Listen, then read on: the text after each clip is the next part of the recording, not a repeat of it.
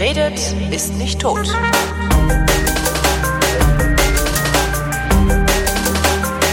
Willkommen zum Geschichtsunterricht einer Koproduktion von Vrindt mit DLF Nova und von DLF Nova ausgeliehen habe ich Matthias von Hellfeld und der sitzt in Köln. Hallo Matthias.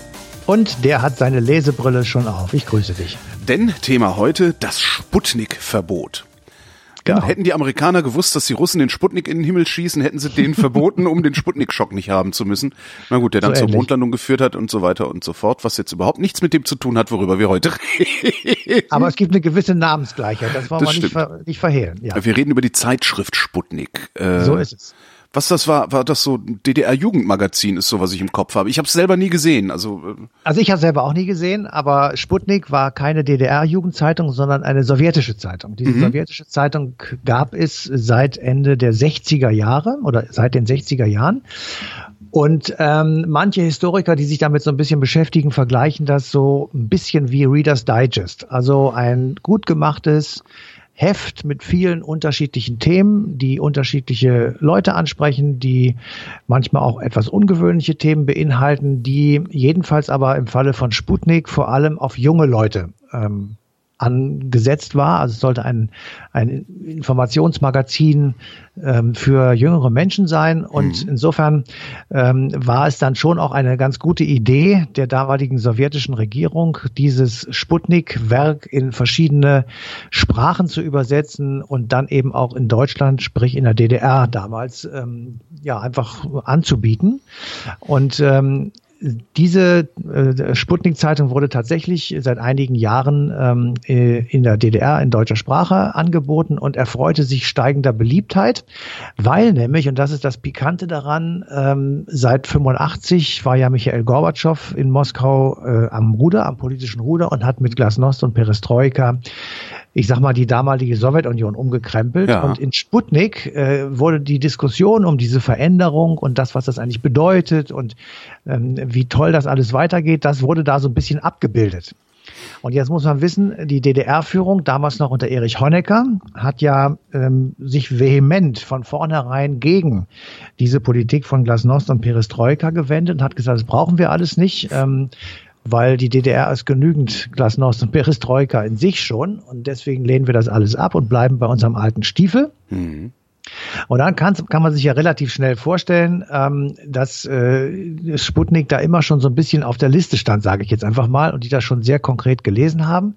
Zumal irgendwann im Laufe der ersten beiden Jahre äh, der Regentschaft von Michael Gorbatschow sich auch die Außenpolitik der Sowjetunion änderte in der Form, dass ähm, nicht mehr die Brezhnev-Doktrin galt, die da besagte, wenn es in irgendeinem der sozialistischen Bruderstaaten Revolten, antisozialistische Bewegungen etc. gibt, dann müssen die anderen eingreifen, weil in diesem Ostblock keiner für sich alleine steht, sondern das mhm. sind halt Bruderstaaten und wenn der eine Bruder Mist baut, dann muss der andere Bruder wieder für Ordnung sorgen. Das wurde ja nun mehrfach gemacht, 53 in der DDR, 56 in Polen und in Ungarn und 1968 im Prager Frühling in der Tschechoslowakei. Mhm. Wenn also diese Brezhnev-Doktrin abgelöst wird durch die Sinatra-Doktrin, ähm, Sinatra? Sinatra, wer war das doch gleich? Frank, genau, Frank Sinatra. ja, der Frank Sinatra. Genau, der hat doch mal ein sehr schönes Lied gesungen, I Did It My Way. Ja.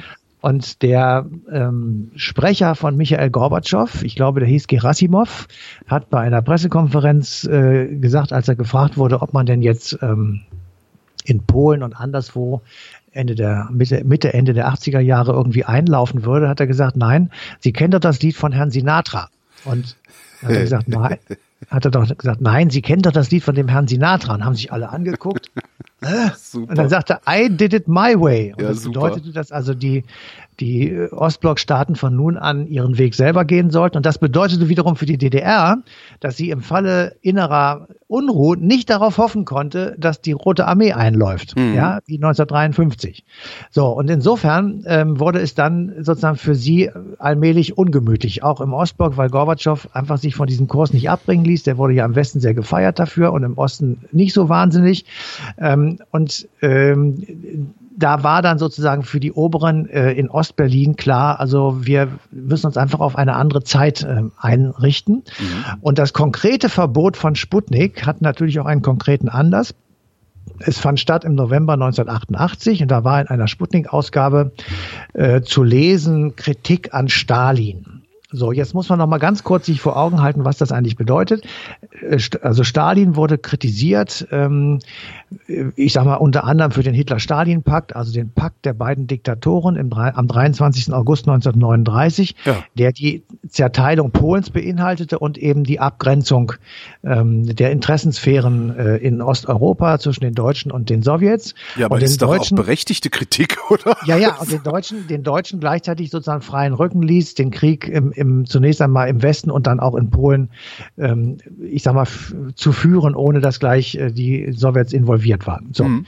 Ähm, so, dieser Pakt der Diktatoren, der wird also unter anderem erwähnt als Kritik an ähm, Stalin, der im Übrigen, und das wurde da auch erzählt, ähm, durch seine Politik mit dazu beigetragen hat, dass eben die Arbeiterklasse äh, in der vorfaschistischen Zeit und am Beginn der ähm, äh, Nazi-Zeit gespalten war, weil er also mit den, ähm, ich sag mal, etwas reaktionäreren Kräften zusammengearbeitet habe und auf diese Weise verhindert habe, dass ähm, ja die, die Arbeiterklasse sich zusammentut als Einheit. Mhm. Und wenn man jetzt nochmal ganz kurz überlegt, in der DDR herrschte die SED, die Sozialistische Einheitspartei.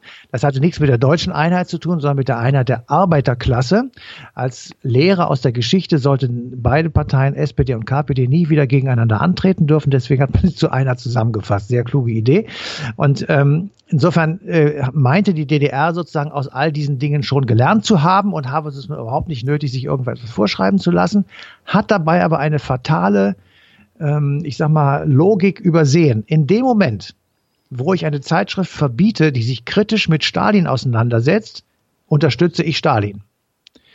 Ähm, ja. Und Stalin war spätestens, spätestens seit dem 20. Parteitag der KPDSU durch diese Rede von seinem Nachfolger Nikita Khrushchev wirklich als Verbrecher entlarvt. Das, das war jedem klar. Okay. Ähm, und insofern hat die DDR diesen Zusammenhang jetzt, sage ich mal, entweder bewusst oder unbewusst wirklich übersehen und hat dabei natürlich auch in der Bevölkerung die entsprechende Reaktion ausgelöst, weil alle die 500.000 waren es ungefähr, die diese Zeitung in der DDR gelesen haben, die kriegten sie auf einmal nicht mehr. Mhm. Sie wurde nicht verboten, sondern von der Postzustellliste gestrichen. Wer hat das damals gemacht? Also war das das Zentralkomitee, äh, das gesagt hat, das wird jetzt nicht mehr ausgeliefert oder war das irgendein nachgeordneter Beamter, der da übergemüt, übermütig nein, nein, nein, nein, nein, das war im Politbüro, wurde das diskutiert und der Postminister hat das dann ausgeführt. Okay. Also es war, es ist, die SED hat entschieden und die Politik hat es ausgeführt. Okay. So, aber sie haben nicht, nicht bedacht, also nicht nur, dass sie Stalin damit sozusagen wieder ins richtige Licht in Anführungsstrichen stellen, sondern sie haben auch nicht bedacht, dass es auch innerhalb der eigenen Reihen große Kritik gegeben hat, nämlich zum Beispiel von der Gesellschaft für deutsch-sowjetische Freundschaft. Das ist eine Basisorganisation sozusagen gewesen. Das war einer der, der Kernpunkte der gesamten DDR-Ideologie, ähm, nämlich eben diese Völkerfreundschaft mit der Sowjetunion. Und dazu gab es diese Gesellschaft und diese Gesellschaft hat wirklich heftig kritisiert, kritisiert, dass eine solche Zeitschrift, dass eine solche Zeitschrift verboten ähm, wird.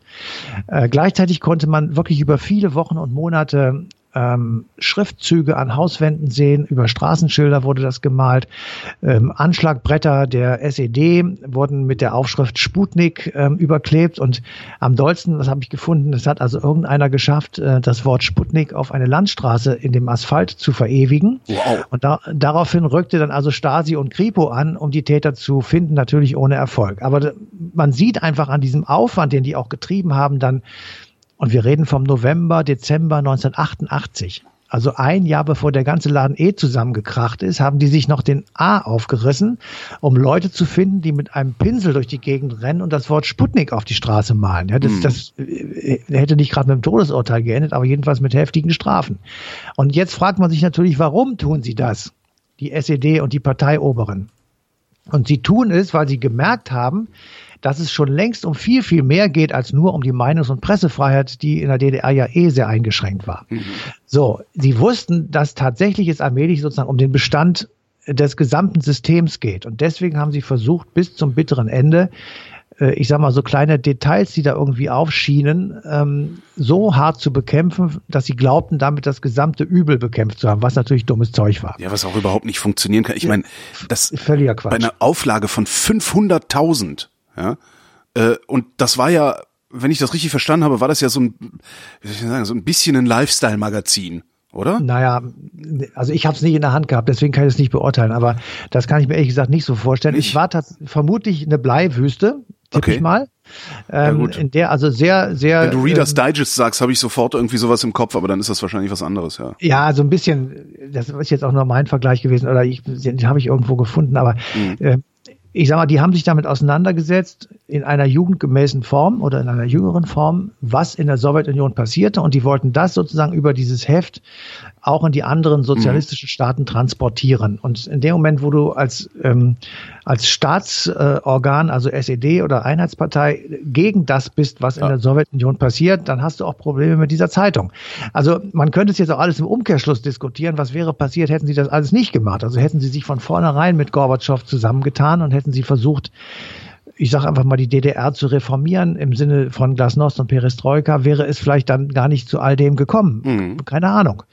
Aber zumindest kann man ja mal drüber nachdenken, weil ähm, an dem Moment oder in dem Moment, an dem sie Sputnik verbieten und äh, sie merken, dass viele Leute sich dagegen wehren, konnte man ja von außen betrachtet auch sagen, jetzt siehst du mal, wie das ist, wenn du ähm, eine völlig gesteuerte Presse hast, wenn du mhm. äh, keine Themenvielfalt mehr hast, wenn du keine Meinungsfreiheit mehr hast.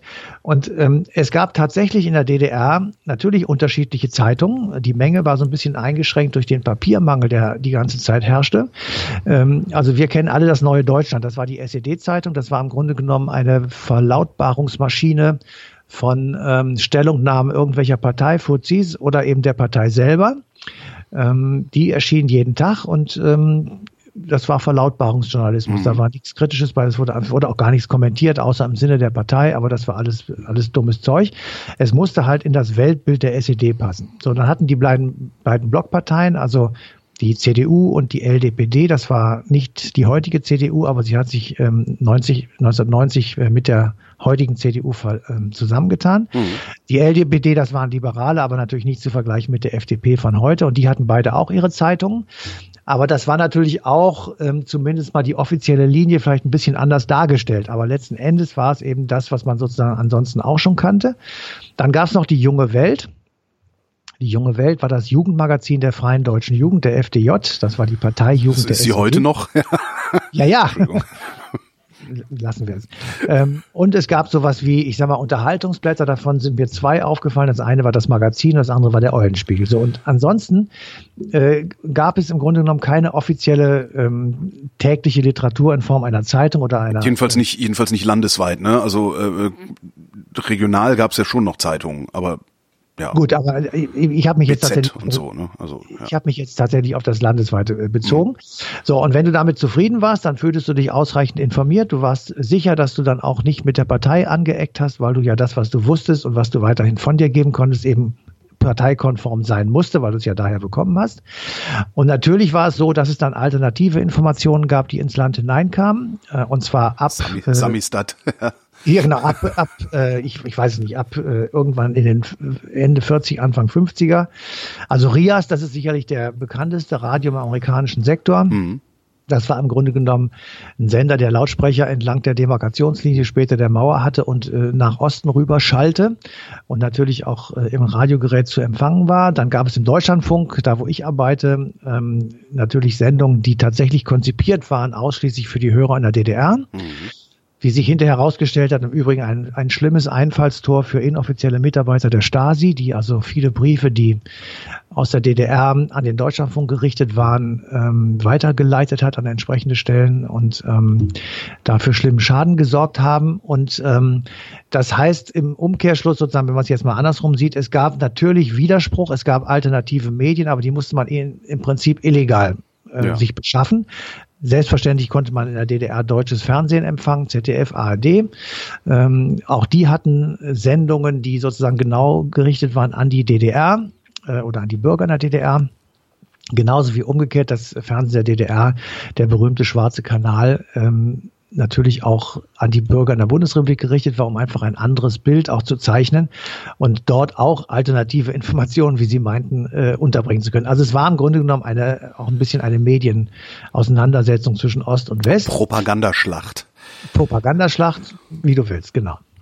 Aber tatsächlich ist es, ähm, also diese kleine Zeitung hatte eine große Wirkung, weil da wurde klar, ähm, selbst in diesem kleinen Detail, ja, mhm. Sind sie gnadenlos und verfolgen den alten Weg. Und damit konnte man, wenn man es ein bisschen mit Fantasie betrachtet hat, vielleicht schon damals sagen, wisst ihr was, Leute, der Keks ist gegessen, weil das, das kann so nicht gehen, ja. Das geht nicht. Das ist einfach, das ist einfach irrelevant, was die hier tun.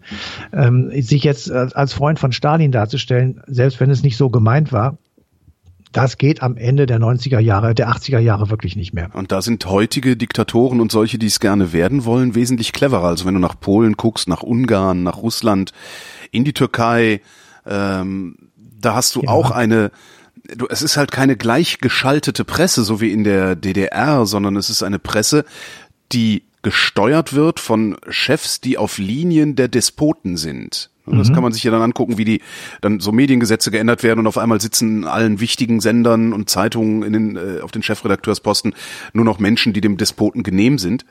Während ja. gleichzeitig andere Stimmen, also die kritischen Stimmen, ähm, die echten Journalismus machen, die also auch die Bedingungen von Macht immer mal wieder hinterfragen, während die finanziell klein gehalten werden und zwar so klein, dass es ihnen fast unmöglich ist, eine landesweite Verbreitung zu finden. Nichtsdestotrotz werden sie aber geduldet, weil mhm. der Despot weiß ganz genau, die sind so klein, die sind nicht in der Lage, hier eine Bewegung gegen meinen Machterhalt zu organisieren. Ja. Das ist schon ja. sehr clever gelöst, wie die das heutzutage ja. Also ja, aber auch da muss ich dir wirklich sagen, also ich glaube tatsächlich, und das ist auch der die Conclusio sozusagen, die die wir an der Sendung ziehen, ähm, Meinungsfreiheit, Pressefreiheit, ähm, Versammlungsfreiheit, also die, ich sag mal, die 19 Grundrechte, die bei uns in der Verfassung stehen, ähm, davon sind diese beiden, die ich jetzt mal genannt habe, wirklich sehr, sehr essentiell. Und, ja, ohne ähm, Pressefreiheit kein, also ohne ohne Meinungsfreiheit keine Pressefreiheit, keine ohne Pressefreiheit keine Demokratie. So ja. ist es. Und ähm, wenn du die auf lange Sicht auf lange Sicht einschränkst oder sehr stark beschneidest oder auch gar verbietest durch drastische Strafen. Also wir haben die Türkei noch gar nicht erwähnt. Dort gibt es Dutzende von Journalisten, die mhm. ähm, eingekerkert sind oder aus, außer Landes müssen, weil sie irgendwie unliebsame Dinge schreiben. Das wird irgendwann zum Fall dieses Systems führen. Ich kann es mir wirklich nicht vorstellen, dass Leute mhm. über viele Jahre hinweg sich sozusagen in so einem verdunkelten Käfig befinden, äh, was die Meinung und die Information angeht, weil sie irgendwann sich auch sagen werden, ähm, ist das wirklich so? Ist das alles, was es gibt? Kann das wirklich so sein? Und sie werden irgendwann äh, die auf die Antwort kommen, nein, das kann eben eigentlich nicht so sein. Es, der Witz Dem, ist ja, es reicht ja, um Erdogan an der Macht zu halten, reicht es ja, wenn knapp also, oder etwas über die Hälfte der Leute der Meinung ist, dass es so ist, wie es ist. Und das bekommst du hin, indem du die Medien halt nicht zu 100 Prozent ja. heißt, sondern eben nur zu 90 Prozent. Und die restlichen 10 Prozent, die reichen dann den übrigen 50 Prozent, die sagen, es gibt noch was anderes. Das reicht denen, um die ruhig zu halten. Ist jedenfalls meine Ahnung. Ich habe ja recht gute Kontakte in die Türkei. Ja. Ähm, und immer wenn es dann um sowas geht wie Unterdrückung der Meinungsfreiheit und ne, ne, ne. Und ich sage ja auch, ich traue mich gerade nicht in die Türkei zu reisen, obwohl ich das wirklich ungeheuer gerne mal wieder machen würde. Ähm, wird mir halt auch immer wieder gesagt, na, es ist nicht so schlimm. Wir diskutieren hier Politik, wir dissen hier Erdogan, wo wir nur können. Es ist überhaupt kein Problem. Und mhm. ich könnte mir vorstellen, dass dahinter auch eine Strategie steckt. Also dass äh, gerade solche solche Tyrannen ähm, sagen, naja, dann lassen wir denen halt die Meinungsfreiheit auf der Straße. Aber sobald diese Meinungsfreiheit auf der Straße in eine landesweite Kritik an meiner Regierung gegossen mhm. wird, dann erst verfolge ich sie. Und dadurch hast du immer ja. das Gefühl, du dürftest ja alles sagen, aber mein Gott, die Zeitungen sind halt scheiße. So, äh, ja, gefährlich. Es, ja. Es ist, ja, ähm, ich, wie gesagt, ich, ich muss ja auch spekulieren, weil ja, ich das Ende ja, der Geschichte ja. nicht kenne. Aber ähm, also was ich so mitkriege, ist, dass wenn diese Freiheiten auf lange Sicht tatsächlich sehr stark mhm. eingeschränkt mhm. oder gar ganz unterdrückt werden, irgendwann kommt der Punkt, wo die Leute sagen, da stimmt es nicht. Das Tragische an dieser ganzen Sache ist, dass zu wenig Leute schon aufmerksam werden, wenn diese Freiheiten bedroht werden, wie beispielsweise gerade in Österreich, ja. ja wo diese Rechts-Rechts-Regierung versucht, den öffentlich-rechtlichen Rundfunk immer mal wieder zu piesacken, zu schleifen, äh, auf Linie zu bringen, also bloß nicht mehr kritisch äh, über bestimmte ja, Parteien, Personen oder auch politische Richtungen zu ja. berichten und ja. so. Das finde ich sehr, sehr bedenklich. Also die Menschen merken es nicht. Die Polen haben es auch zu spät gemerkt, die Ungarn haben es auch zu spät gemerkt dass, ja, dass da nicht früher Menschen auf die Straße gehen und sagen, also zum Beispiel, das ist so, wenn ich mir in Deutschland zum Beispiel die AfD angucke, die AfD greift meine Existenz an. Und zwar nicht nur meine persönliche Existenz, weil deren, denen ist mein Lebensentwurf nicht genehm, sondern denen ist auch die Art, wie ich arbeite, wo ich arbeite, nicht genehm. Ja, die, die, die greift meine wirtschaftliche und meine persönliche Existenz an. Und trotzdem gehen wir hin und bieten diesen Leuten eine Plattform. Das kann man eigentlich nicht tun. Also Demokratisch also, gewählt oder nicht, ist da scheißegal. Ihr wollt, dass ich aufhöre zu tun, was ich tue, dann tue ich es ohne euch. Also, der letzte Satz der Sendung, jedenfalls von mir, der lautet, ich lese ihn vor, wir müssen aushalten, dass Menschen nicht nur unterschiedlicher Meinung sind, sondern manchmal auch das für uns vielleicht erträgliche Maß an Unterschieden überschreiten. Das, äh, Zitat Ende. Ähm, ich, ich weiß, dass das schwierig ist. Und ich weiß, dass das manchmal einfach auch irgendwie nicht zu gehen scheint. Auf der anderen Seite glaube ich, wenn du das Wort Presse- und Meinungsfreiheit als verteidigenswert erachtest, dann musst du es in einem extrem großen Maße auch denen zugestehen, die echt dir ans Fell wollen. Bis zu einem bestimmten Punkt. Da sind wir, wir, wir bewegen uns auf diesen Punkt zu, an dem die AfD sich entscheiden muss, was mache ich mit Björn Höcke?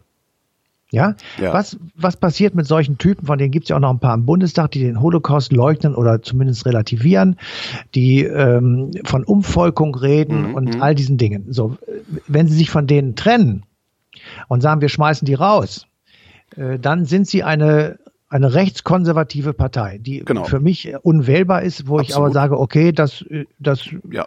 ja kann man so aber machen. Aber solange, solange Sind diese Partei sich nicht glaubhaft solange ja. diese Partei sich nicht glaubhaft vom Rechtsextremismus ja.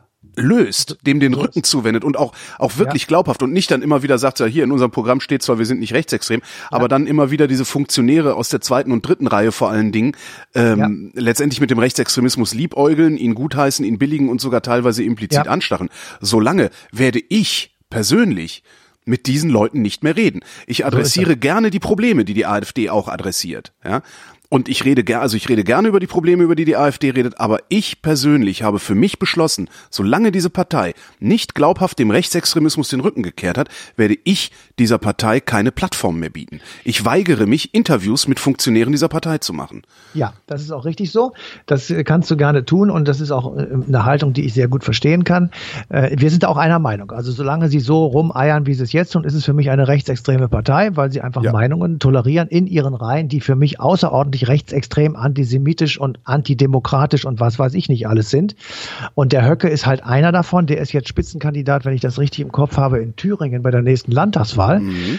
Und äh, wenn der gewählt werden sollte, ist er der Kandidat für den Ministerpräsidentenposten. Und äh, genau einer, der von Umvolkung redet und all diesen Wahnsinn das da erzählt von, von ähm, Ausbreitungs-, also im sexuellen Sinne gemeint oder Fortpflanzungssinne gemeint, Ausbreitungstyp der Afrikaner und dem Bestandserhaltungstyp ja, der Europäer. Das ist, das ist Rassismus. Ja, ja. Das ist schlichter Rassismus. So.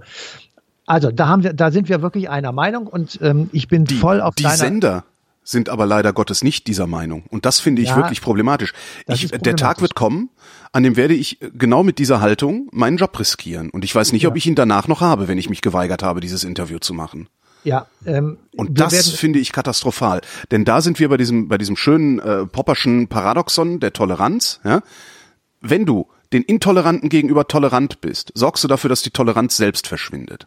Ja, ja, also das ist ein wirklich bedenkenswerter Satz und den ich hoffe, dass wir die Kurve hinkriegen, diese rote Linie ziehen und finden, finden erstmal und sie dann ziehen und auch wirklich nicht mehr überschreiten lassen, indem mhm. wir, wo wir sagen, so Freunde, jetzt war es das, jetzt kommt der Verfassungsschutz.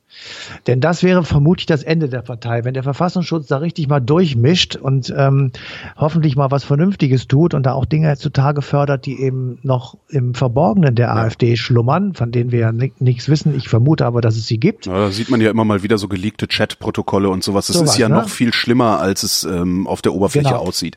Genau. Und ja. wenn man einfach mal guckt, wo das viele Geld hingeht, das sie bekommen ja. und, und, von äh, all, diese ganzen, all diese Dinge, ähm, dann so, es könnte jetzt sogar sein, dass schon allein die Debatte darum, dass sie überwacht werden muss, ähm, viele Leute davon abhält, sie weiterhin zu wählen. Es könnte auch sein, je nachdem, wer jetzt Parteivorsitzender in der CDU wird, dass auch das alleine schon dazu mhm. führen könnte, dass viele Leute sagen, na ja, jetzt hat sich die CDU weg von der Merkel-Partei hin zur XY-Partei entwickelt ähm, und damit ist vielleicht eine gewisse, ich sag mal, programmatische Veränderung verbunden äh, und so weiter. Also wir werden das jetzt mal abwarten müssen. Mhm. Aber ich, ich teile deine Sorge und mich macht das auch völlig wahnsinnig und ratlos.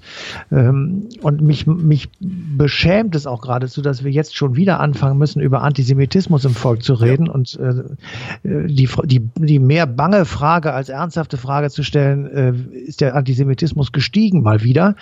Ich habe heute ein Interview gelesen von Wolfgang Benz, mhm. ähm, der sich ja mit Dingen wirklich auseinandersetzt seit, ich weiß nicht, 40 Jahren. Und der sagt, nee, also gestiegen ist der Anteil wohl nicht. Der war immer schon relativ hoch, was die Sache keineswegs besser macht. Aber ist halt lauter so, geworden. Ne? Es ist lauter geworden, es ist öffentlicher geworden. Ja. Man traut sich wieder mehr. Und wir haben ähm, ja, AfD wirkt.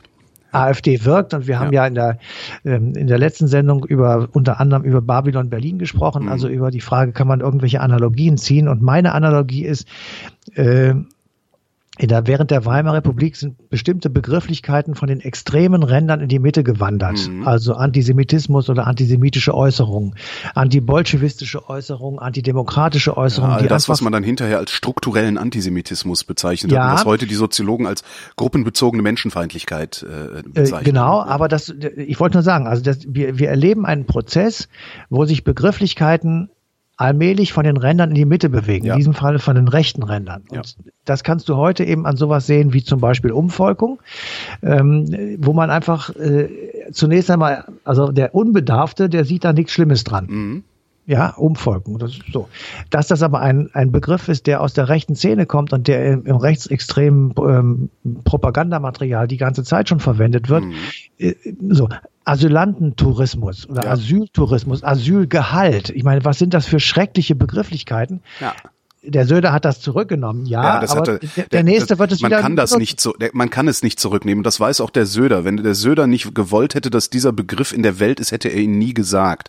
Der Söder ist nicht so dumm zu glauben, dass man was sagen und dann zurücknehmen kann. Der hat die Idee in die Welt gesetzt und das wird an ihm kleben bleiben bis zum St. Nimmerleinstag. Ja, das jedenfalls Zumindest in meiner also, Wahrnehmung ja, genau. von Herrn Söder. Ja. Ähm, aber wir, wir sind ja jetzt ein bisschen abgerutscht sozusagen. Aber ich finde das tatsächlich auch interessant, weil das, ja, weil solche Diskussionen hoffen wir ja mit der Sendung auch zu implementieren, dass die Leute, die das hören, ja. sich einfach mal zusammen überlegen, was ist das denn eigentlich, was wir hier gerade erleben? Und das ist ja auch der Sinn der Sache, sich mit Geschichte auseinanderzusetzen, um einfach herauszufinden, kann ich auch nur ansatzweise irgendetwas besser machen als am Ende der Weimarer Republik, wo eben diese, diese Antipoden auf einmal auf der Straße sich gegenüberstehen und sich die Köpfe einschlagen. Ja. Und wenn du heute nach Chemnitz guckst oder anderswo, da stehen schon wieder Leute auf der Straße, die sich die Köpfe einschlagen und die eigentlich gar nicht mehr zu bändigen sind. Ja. Ja, und ja, dann. Ja, und ich habe auch keine Lösung. Ja. So, schlechte Laune garantiert mit dem Geschichtsunterricht. das war äh, die Sendung zum Sputnikverbot und zur Presse- und Meinungsfreiheit. Äh, Matthias von Hellfeld, vielen Dank. Bitteschön. Und euch danken wir wie immer für die Aufmerksamkeit und verweisen euch auf den 19. November 2018. Da läuft die passende Ausgabe Eine Stunde History auf DLF Nova.